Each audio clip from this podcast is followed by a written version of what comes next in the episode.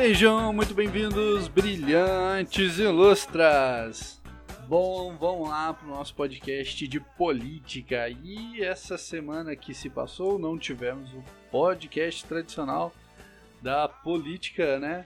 Infelizmente, porque eu trabalhei demais, então é, quase que essa semana também não teve. porque eu tô trabalhando igual um cachorro. E aqui do meu lado, princesa japonesa. Alô, alô, ilustras, muito bem-vindos.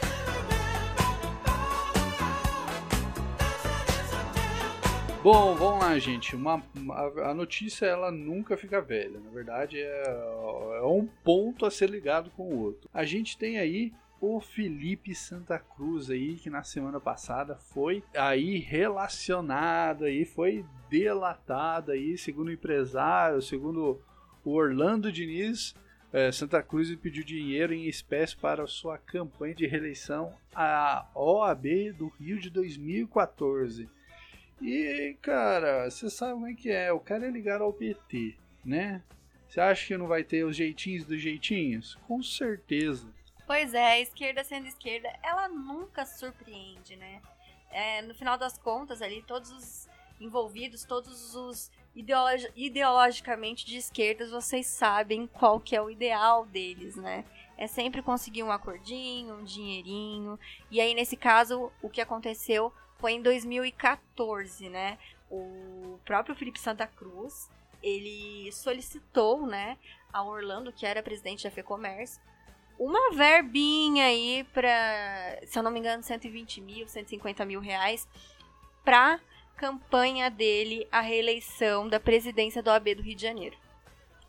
Então, né, na, na, na reportagem que eu estou aqui, né, ele diz que a Diniz afirmou na delação que não tinha os recursos, mas que acertaram um contrato de fachada, olha só, contrato de fachada entre a Fê Comércio e Anderson Preze, indicado de Santa Cruz para efetuar o contrato no valor de 120 mil reais.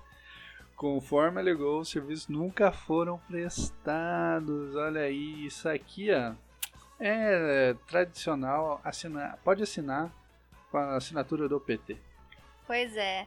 É o mesmo modus operandi, né? O mesmo modus operandi ali do sítio de Atibaia, do triplex, né? Da reforma na casa do Dias. Então aí tem sempre o mesmo modus operandi.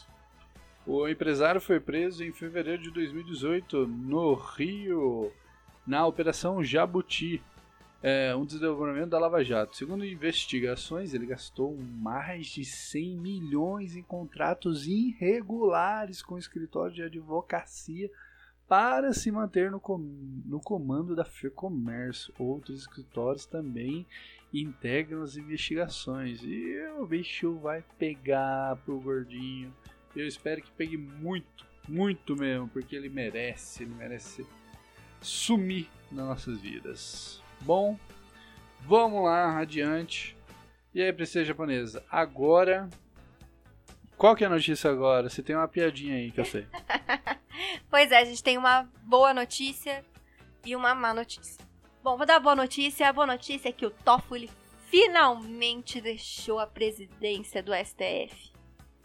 E a má notícia é que não tinha ninguém melhor que ele para assumir a presidência, né? E quem assume é o Luiz Fux. É o homem de confiança do Sérgio Moro no STF. Então, né, quem assume é o Fux e com a vice de Rosa Weber, que vou falar pra você, é dupla, olha, zero caixão e, e múmia viva, viu? Falar pra vocês. É, e, e, e, diz o o Fux em seu em, em seu em seu discurso que terá um, um governo ali, um STF mais recatado, mais não tão diverso, tão, não tão polêmico quanto tem sido, né? Eu duvido muito disso, né? Porque conhecendo os integrantes, a gente sabe que ah, muita coisa vai rolar, principalmente quando passar essa bosta de quarentena. a gente não precisa nem duvidar e nem ter dúvidas, né? Porque um dia após a posse do Luiz Fux já teve ministro aí colocando as manguinhas de fora, né? É, depois de já ter convocado o general Helena para depor debaixo de vara, depois de ter pedido o celular do presidente da república, de ter pedido as câmeras que gravaram a reunião ministerial e de ter divulgado o vídeo da reunião ministerial, Celso de Mello aí resolveu chamar o presidente na X e falou assim: não, não, não, não, não. Não vai ter depoimento por escrito, não. O presidente vai vir aqui, vai depor. O Sérgio Moro vai poder fazer pergunta para ele. E é isso aí, acabou, acabou. Eu queria saber, né, cara? Tipo, tiveram uma. O, o, o, o Sérgio Moro fez aquela aquela, aquela palhaçada lá no seu depoimento, falando que ia ter. as provas estavam no, no vídeo ministerial, o vídeo ministerial não tinha nada, então logo não era. Não era para ser compartilhado, foi compartilhado, é uma coisa que no, a justiça não pode fazer, sendo que não tem relevância com o caso. E, e agora Celso de Mello continua segurando esse, esse frango na mão aí, e querendo, obviamente, desgastar a imagem do Bolsonaro, já que o Celso de Mello é o famoso boi de piranha, ele já está saindo, ele quer mais que o mundo acabe em bacon, ele não quer saber, ele quer ver o circo pegar fogo e que se exploda. Exatamente isso, né? Ele está querendo chamar toda a atenção do mundo. Será que ele está pretendendo aí se eleger alguma coisa? Não sei qual que é o, a intenção do Celso de Mello, não, né? já tá velhinho, né? Ele devia fazer um esforço ali, igual o Marco Aurélio Melo tá fazendo, para tentar dar uma limpada na barra da biografia, mas parece que essa não é a vontade dele, não. Parece que ele tem ali uma raivinha do presidente. Será esse probleminha que o Celso de Mello tem com o presidente da República, hein? Oh, não, eu acho que é o triângulo aí. Acho que aí deve ter.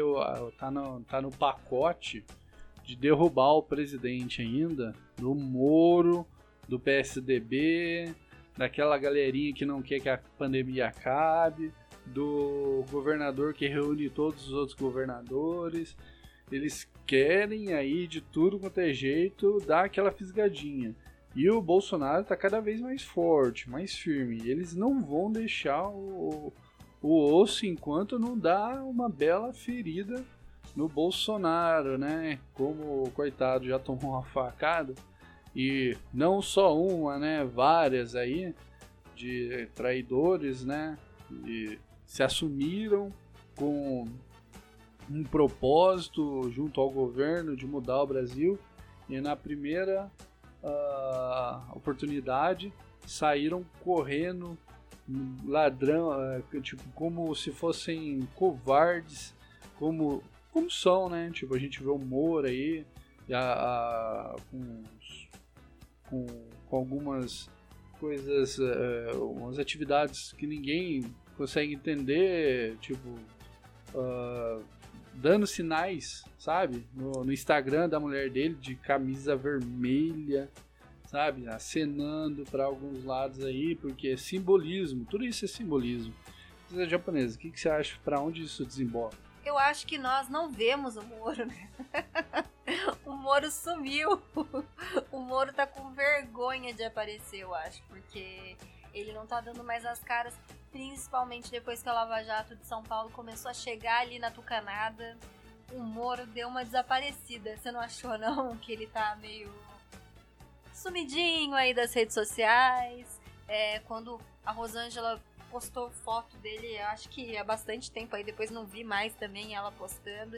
Eu acho que eles estão querendo aí que a turma esqueça aí o que eles fizeram, né? E cada vez mais aí pessoas como Joyce Hasselman coloca Moro dentro da boca e aí fica pior ainda a coisa. E, e por aí vai. Eu acho que o ex-ministro aí, ex-juiz e atual desempregado, é, ele não vai ter carreira política nenhuma. Estão falando que ele vai vir a senador aí nas próximas eleições. Eu duvido muito que consiga ser eleito, né? Porque se ele vir pelo estado do Paraná, só vai ter uma vaga para ele disputar. E porque né, na eleição de 2022 é, só vai ter um senador eleito pelo estado. Porque a gente já elegeu dois na eleição de 2018. Eu acho que dificilmente ele consegue a vaga de senador. É... Para ele resta a chacota, a piada, os memes e isso, porque a gente, graças a Deus, isso aconteceu, né? Graças a Deus tudo aconteceu a tempo e a gente pôde ver quem realmente era o Sérgio Moro, porque até então tinha uma torcida muito grande para que o Sérgio Moro fosse indicado ao STF. E aí é, os grupos ficavam falando: ah, o Jair Bolsonaro não vai cumprir a promessa de campanha, quer indicar o Moro para o STF. E aí o Moro foi totalmente desmascarado naquela reunião em que ele fez acusações e depois que ele pediu o vídeo só para derrubar o ministro Abra, para desmoralizar o ministro Salles, para expor a ministra Damares, a gente é, ficou bem claro por que, ele queria que apresentasse aquele vídeo na íntegra, né? Porque afinal não tinha nada. E pro Moro que sobra é só uh, sujar ainda mais a sua imagem, que já tá mais suja do que pau de galinheiro. E agora, né, teve aí o. Foi dia 7. Ele fez um quinto seminário Caminhos contra a Corrupção. Nossa, a cara dele, né? Detalhe: o senador DPVAT estava no seminário, entendeu? Então vai vendo aí, vai vendo. O alicate da planilha do Odebrecht estava no seminário. E aquela repórter, sei lá se a gente pode chamar ela de repórter, jornalista, blogueira, sei lá o que, que aquela mulher é, aquela Eliane Castanhede lá, que faz aquelas observações bem toscas na Globo News. Ela também estava no seminário, então a gente pode ver a decadência, né? O, a, o destino ali do Sérgio Moro o, aonde o Sérgio Moro chegou com a biografia dele foi fazer live que 90 pessoas assistem. É cômico. É, ridículo, coitado. Eu, eu fico com dó, porque ele tinha tudo para ser uma grande cara e tá aí. Olha, é, triste. A última interação dele foi dia 10, discurso muito animador do novo presidente do STF, ministro Luiz Fux porque em Fox We Trust, né? É. Ele, não ia, ele não ia deixar de parabenizar o Fox, independente do judiciário, respeito os outros poderes em matéria de política e economia e rigor da defesa de direitos fundamentais no combate à corrupção. Desejo muito sucesso à gestão do novo presidente. É, eu vi menos assim o, o combate à corrupção, menos para a corrupção do PSDB, que o Serra o Serra parece que vai ser inocentado aí, porque vai prescrever, né? Pois é, né? É, eu espero que apareçam aí mais crimes, né? Eu acho que ele. O criminoso ele nunca pratica um ato só. Vai aparecer mais coisas aí pro José Serra. É, vai aparecer muita coisa do picolé de chuchu ainda. A gente vai aguardar, porque agora a Lava Jato de São Paulo depois daquela debandada de procuradores que pelo jeito estavam com medo de alguma coisa. Agora eu acho que aquilo ali vai andar. Então a gente tem que aguardar e torcer. Porque finalmente está chegando no PSDB. E é o que eu falei. Depois que a Lava Jato começou a ser direcionada para o PSDB, o Moro ficou bem quietinho. Mas ele ficou muito quietinho mesmo. Parece até que ele estava cobertando alguém. Parece até que ele não queria que chegasse alguém. Então, é isso aí, você vai observando o modus operandi ali, entendeu? É, tudo que estava acontecendo, toda a cegueira que, que ficou aí. Na verdade, o povo paulistano sabia da corrupção do PSDB, da corrupção tucana, mas tudo aquilo ali ficava muito escondido. E ficava. Quando você tinha alguma suspeita, eles já é, tratavam de dizer que era uma mera especulação, né? Agora o PSDB também tá ficando bem dividido. Eles já admitiram que não, não tem chance de ninguém ganhar do presidente Bolsonaro em 2022. Eles estão aí lutando aí pra eleição em 2026 ou para tentar derrubar o Bolsonaro aí nesses dois mandatos que o Jair Bolsonaro nesse restinho desse mandato aí o próximo que o Jair Bolsonaro tem pela frente. E eles vão fazer de tudo, né, para voltar ao poder. E essa volta ao poder tem muito a ver com o que hoje está acontecendo nas redes sociais aí, no Twitter, nessas briguinhas que a gente acha que é uma picuinha sem importância, a gente vai vendo modus operandi, modus operandi de perfis tipo do Sleeping Giant, que faz toda essa campanha de cancelamento e de monetização contra os canais conservadores, né? O Sleeping Giant, ele faz ali é, as grandes marcas cancelarem ali aquela espécie de patrocínio é, com, é, em relação aos conservadores, aos canais conservadores, entendeu? Retirar a publicidade, retirar a monetização dos canais conservadores. E eles fazem essa campanha de pressão e as grandes marcas acabam cedendo a essa pressão. E é o que está acontecendo com vários canais. Aconteceu com o canal do Bernardo Kister, aconteceu com o canal do Lavo de Carvalho. Vários conservadores estão perdendo sim a monetização por conta do Sleeping Giant.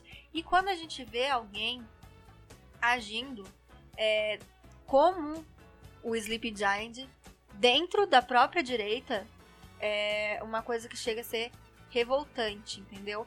É, pessoas da direita cancelando pessoas da direita, promovendo campanhas de ataque contra pessoas da direita. E essas pessoas que se dizem de direita, elas usam o mesmo modus operandi da esquerda. Então fica bem difícil entender.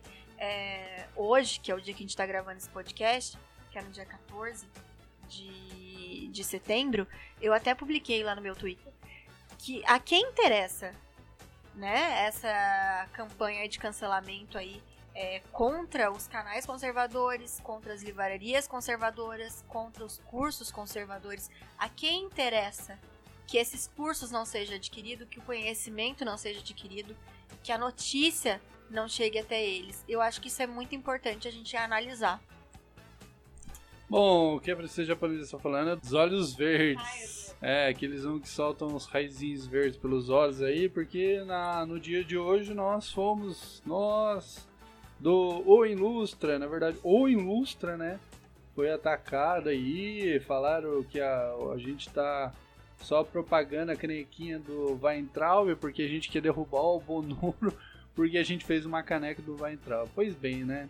Muita gente falou isso numa postagem da, da loja, só que nem sequer deram o trabalho de abrir o site da loja e olhar as outras canecas do Bonoro, tipo uh, o povo armado jamais será escravizado, ou hahaha, é, forte abraço, sabe? É, as squeeze e tudo mais. A própria propaganda do da se você quiser uma caricatura, tá lá a caricatura do Bonoro. E não tem, eu acho que eu, cara, eu, até o momento deve ter outra pessoa sim, né? Não vou ser arrogante nesse ponto. Mas até o momento eu desconheço outro ilustrador que tenha desenhado tanto em prol do Bonoro, do governo, quanto eu.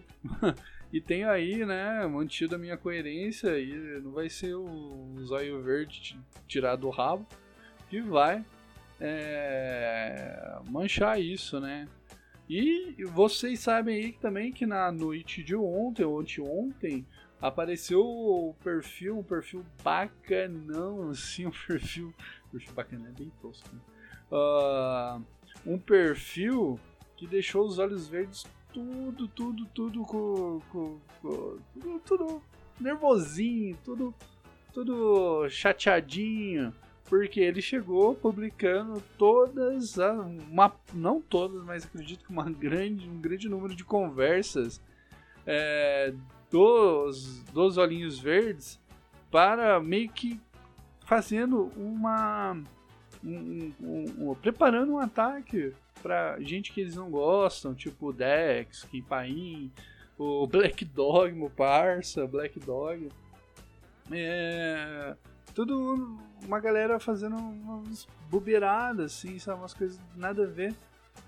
E, e todos apoiando, né? Aquele Thomas. Thomas que foi revelado aí essa semana, que vendeu aí, que tem o processo nas costas aí de ter vendido material de uma menor aí para terceiros, né? Não sei se você ficou sabendo disso, princesa. É bom, se fosse só o material, não teria problema. O problema é que foi um material pornográfico, né? Ele vendeu um material pornográfico de uma menina de 16 anos. E o pior de tudo é que essa galerinha dos olhos verdes está dando uma passada de pano pro Thomas muito grande. Ah, a menina tinha 16 anos. Ela ficou com ele porque ela queria. Pois é.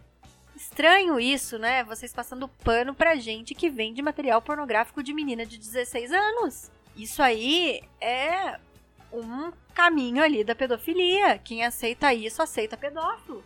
Vocês têm que tomar muito cuidado. Então, vocês aí tão que estão passando pano pro Thomas, provavelmente também concordam com o que foi encontrado ali no material do Ayan, né? Aquele material pornográfico de crianças ali que foi encontrado no computador dele, para vocês tá ok também, né? Para vocês também tá ok é, colocar o P na sigla LGBTYW, né? O P de pedófilo, tá ok. Tá ok o filme Lindinhas, que a Netflix lançou. Porque para quem minimiza a venda de material pornográfico de uma menina de 16 anos, também minimiza todo o resto, né?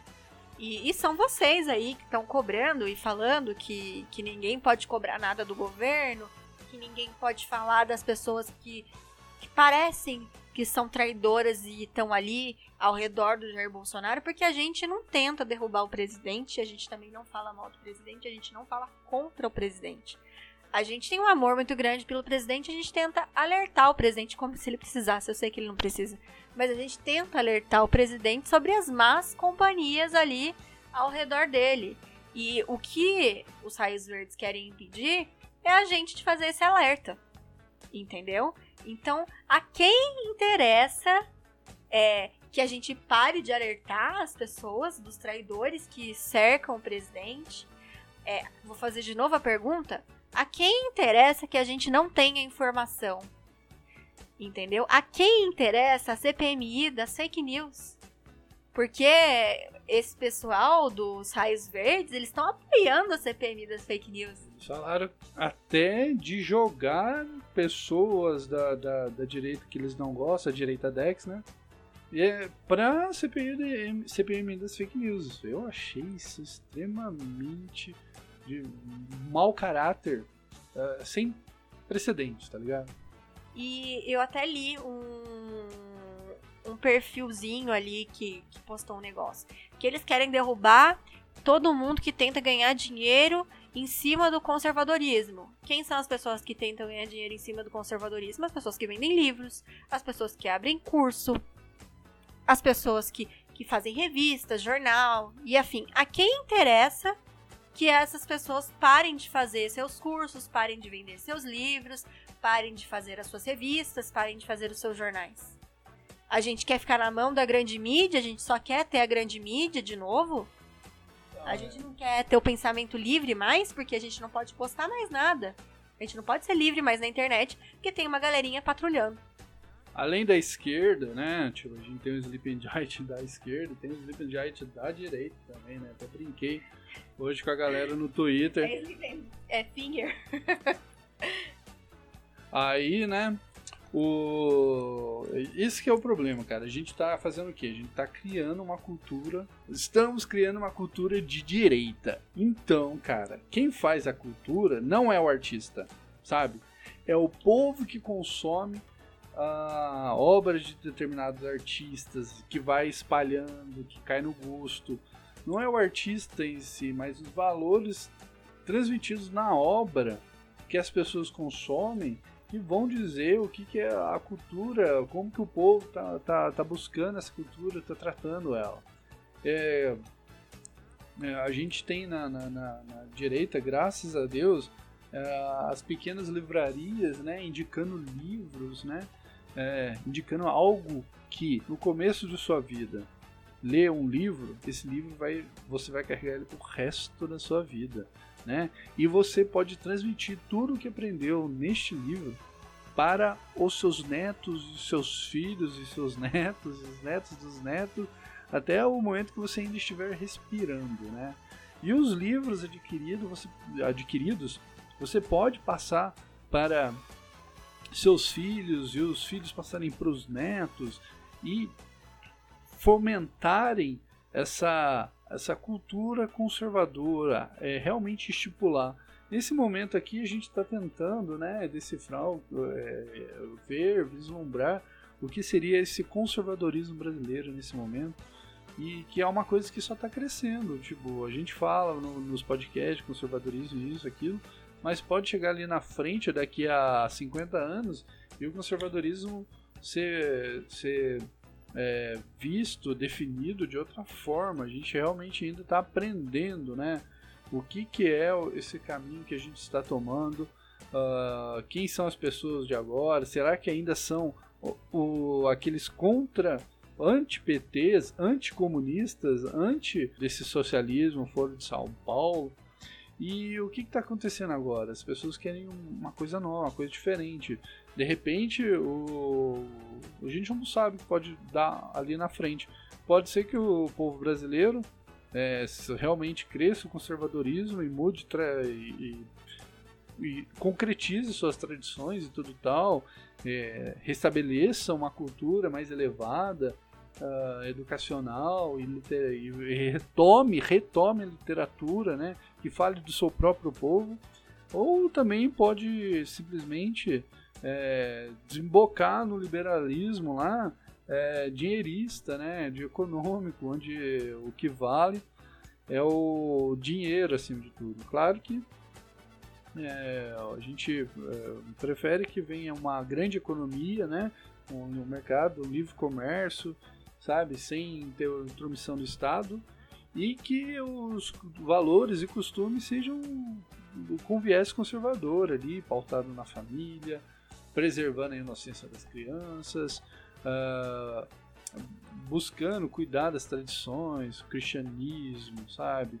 as tradições de família, as boas tradições, um, uma, um resgate da boa arte, ou então a criação de uma nova arte com uma, uma visão em aspectos de valores, algo que cresça, que faça você evoluir e não um batuque que faça o que você mexer com seus sentimentos, sabe? Aquela coisa primitiva, aquela coisa que vai ali, fica ali e não te evolui, não faz você pensar, não faz você crescer, só faz você sentir e o, o, assim, naquele, naquele sentir animalesco, deixa o seu corpo à vontade, sabe? Eu acho que a gente precisa evoluir o, a alma, a mente e o espírito. I thought I had it all together, but I was led astray the day you walked away. You were the clock that was ticking in my heart, changed my state of mind. Bom, temos brasileiros que já perderam sua alma brasileira. É aquela pessoa, aquelas pessoas, aquele tipo de pessoa que só quer o bem do Brasil, né? Porque é assim que eles se julgam, eles são os bonzinhos, os mocinhos. Eles só querem o bem do Brasil. Cara, eu nunca conheci ninguém que leu Paulo Coelho. Também ah. não. Mentira. Não, eu também não, não conheço ninguém. Sério mesmo? Não conheço. Tem certeza? Você tá mentindo. Não conheço ninguém que tenha lido Paulo Coelho. Eu não conheço ninguém. Eu já ouvi Raul Seixas. Raul Seixas tinha talento. Agora, eu não ouvi nada, não li nada de Paulo Coelho. Também não tenho vontade de Uhum. Ninguém tem, né? É uma porcaria. Então, né? Uh, aí o cara vem, ele, ele se diz brasileiro, né? Mas ele vem e escreve em seu Twitter, porque ele é chique, né? Boicote exportações brasileiras ou o Talibã cristão controlará o país. Olha Talibã só. Talibã cristão, né? Talibã cristão. Olha como que ele julga as pessoas que têm religião, gente. As pessoas que são família. Isso aqui é intolerância religiosa, porque ele está ofendendo os cristãos, os cristãos. Ele não pode conviver com, a, com o pensamento cristão. Da onde que ele tirou que, que a exportação brasileira é feita por cristãos? Pois é. Eu, eu não entendi. O governo ele tá falando do governo, né? De certo. Olha, não, não tem nem pé nem cabeça isso aí que ele falou. Eu acho que isso aí foi uma ofensa a todo mundo, entendeu? Talibã cristão. Poxa vida. É, o Talibã é uma organização criminosa internacional. Vai boicotar a China também, as exportações que a gente faz para a China, que ele deve gostar da China. Eu acho, né? Eu acho que a gente devia é, a gente devia, a China não devia comprar mais comida do Brasil. Né? Né?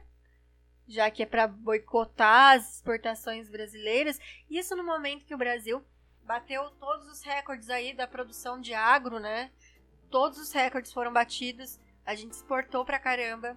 A China, tá falta, faltou arroz aqui no em alguns foi uma coisa mais local, assim, não vi os preços tão caros assim, é, como foi falado, mas a gente sabe que a China comprou muito arroz, né?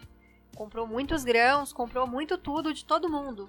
E é claro que isso ia fazer o preço subir, porque a China se aproveitou da fragilidade econômica de todos os países para mandar ver a comida de todo mundo. Então, em todos os lugares, vai ter esse problema com preços de algum produto mais caro. Não vai ser só no Brasil, vai ser em todos os países do mundo. Mas aí você pode assumir, fazer igual o, o estadista argentino e interferir nos preços ali de forma estatal, sabe? E, e ser um cara igual a Zélia Duca fala, um presidente invejável. E deu super certo, né? Porque ele interferiu tanto que agora não tem mais os produtos lá na Argentina. os argentinos já estão sentindo falta de produtos na prateleira, assim como aconteceu na Venezuela. Então nós vamos ver os nossos irmãos já já não tendo papel higiênico para limpar a bunda. Porque é o que vai acontecer é dá sempre errado, gente. O socialismo não dá certo. Sabe quem falou que, que é capaz de ter argentino fugindo pro Brasil? Quem? o Bolsonaro. Eu acho que a gente devia. É uma boa oportunidade para construir o um muro agora. Não, o muro é do Trump. Caramba, coitados argentinos. Estão lá, estão fazendo passeata e eles estão começando a sofrer uma grande represária daquele governo extremamente democrático do, do, do poste da Cristina Kirchner, né? Que agora ele agora deu de prender jornalistas que falam contra ele. Prender jornalistas e já já ele vai, ele já vai fuzilar a população, né? Porque ele fez ali aquele depoimento que falou assim que por enquanto ele estaria aceitando, ele aceitou democraticamente os protestos, mas que aquilo não iria continuar. Então, o que, que, não iria continuar? A aceitação democrática dos protestos ou os protestos? Porque os protestos estão continuando do mesmo jeito, né? Eu acho que realmente a aceitação democrática vai acabar em algum ponto, ele vai mostrar o ditador que ele é, assim como todo socialista é um ditador, né? A gente pode ver aí o José Dirceu falando que ia tomar o poder, o poder tentando ser tomado o tempo todo ali das mãos do Bolsonaro, e a gente vê ali que pessoas ao redor dele apoiam essa tomada de poder e é muito complicado, porque a gente não pode nem criticar as pessoas que estão à volta ali do Bolsonaro, porque senão a gente é atacado por raios verdes. Então, é foda, gente. É muito foda entender isso. A gente vai ver a Argentina passar pela mesma situação da Venezuela e não vai demorar. Não vai demorar. Eu acho que até o meio do ano vai ter argentino fugindo mesmo da Argentina e vindo pro Brasil. Os que têm mais condições vão para outros países, enfim.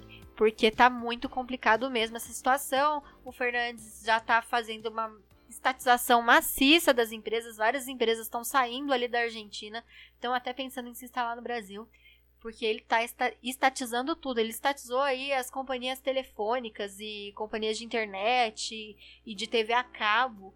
Ele estatizou tudo isso na Argentina porque ele quer fornecer para todos os argentinos. Então, todos os argentinos vão ter a sua TV por assinatura, que agora é estatal, e a sua internet também, que agora é estatal, mas eles não vão ter comida. E é isso aí. E infelizmente brincar com comunista dá nisso.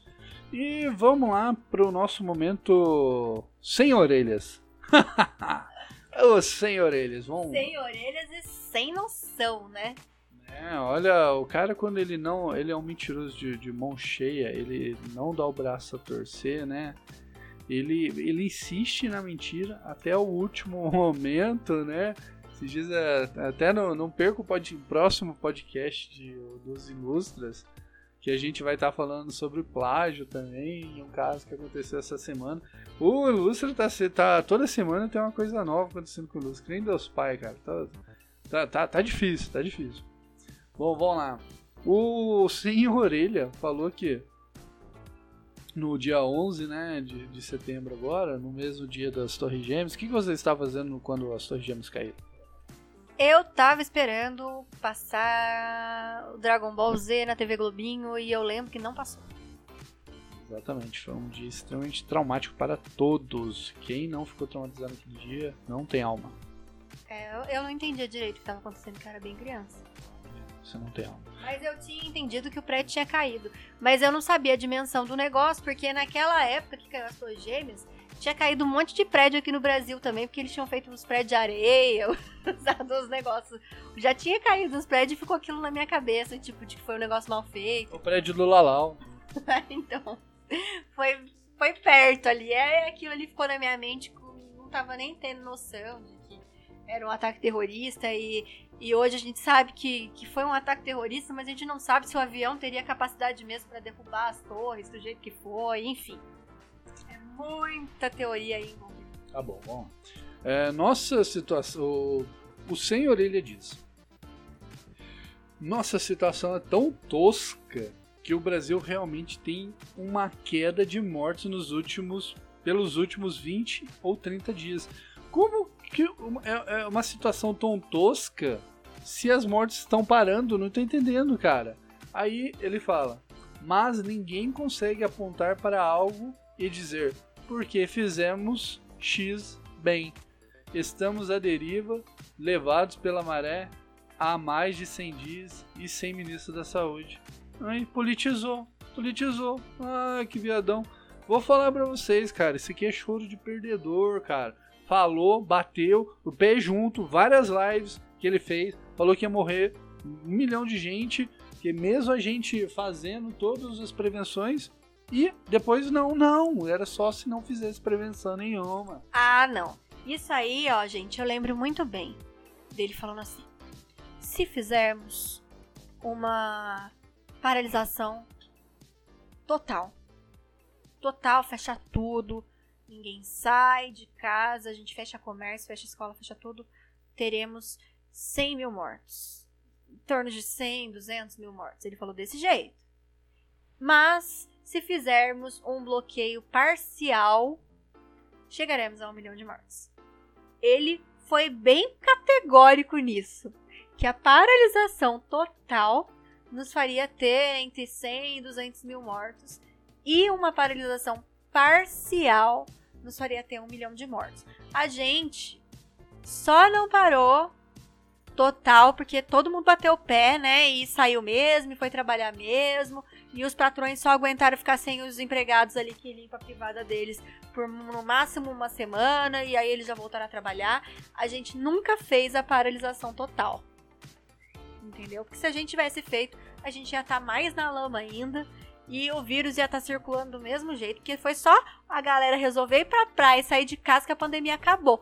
Porque agora só se fala do arroz. É, vou falar pra vocês, cara, como se eles fizessem compra, né? Apesar que talvez façam compras com o dinheiro do pai. E a mesada tá ficando curta. Ah, eu acho que arroz essa turma não compra. Eu tenho certeza que tudo vegano, tudo vegano, tudo vegano. Não, eles compram aquele arroz arbóreo, aquela caixinha bonitinha para fazer o risoto deles, entendeu? E nem é eles, é a empregada que vai comprar. Tá todo mundo reclamando à toa, falaram que o arroz tava 40 reais, eu fui no mercado tava 16. Aonde vocês viram arroz de 40 reais, gente? Pelo amor de Deus. Para de reclamar da vida, vai. Vou falar para vocês, muito ridículo. Bom, vamos lá adiante. Pra gente terminar, não podemos esquecer da Choice. Choice Peppas Pigs. E ela aí dando rolezinho em Cracolândia e tudo mais. Pois é, ela foi na Cracolândia a gente fazer um tutorial de como emagrecer. Porque como vocês sabem, ela não fez uma bariátrica, foi crack foi craque. Ela é craque em emagrecer mesmo. E foi isso que aconteceu. Mas não foi só isso, né? Eu acho que ela aprontou coisa pior do que ir na Cracolândia. Ela simplesmente pediu na justiça para que a justiça fornecesse dados dos perfis do Twitter que a criticam, que criticam o porte físico dela, que falem ali do, do emagrecimento, do engorda, ela não quer essas pessoas falando porque ela acha que seria uma propaganda antecipada negativa a respeito dela. Eu acho que ela não entendeu é que o espírito aqui é de porco. É, é o menos de 1%, né? É, ela perde ali pra. Como que é o nome? Margem de erro. Ela perde. Ela tá, vai ficar devendo, né? Menos 2.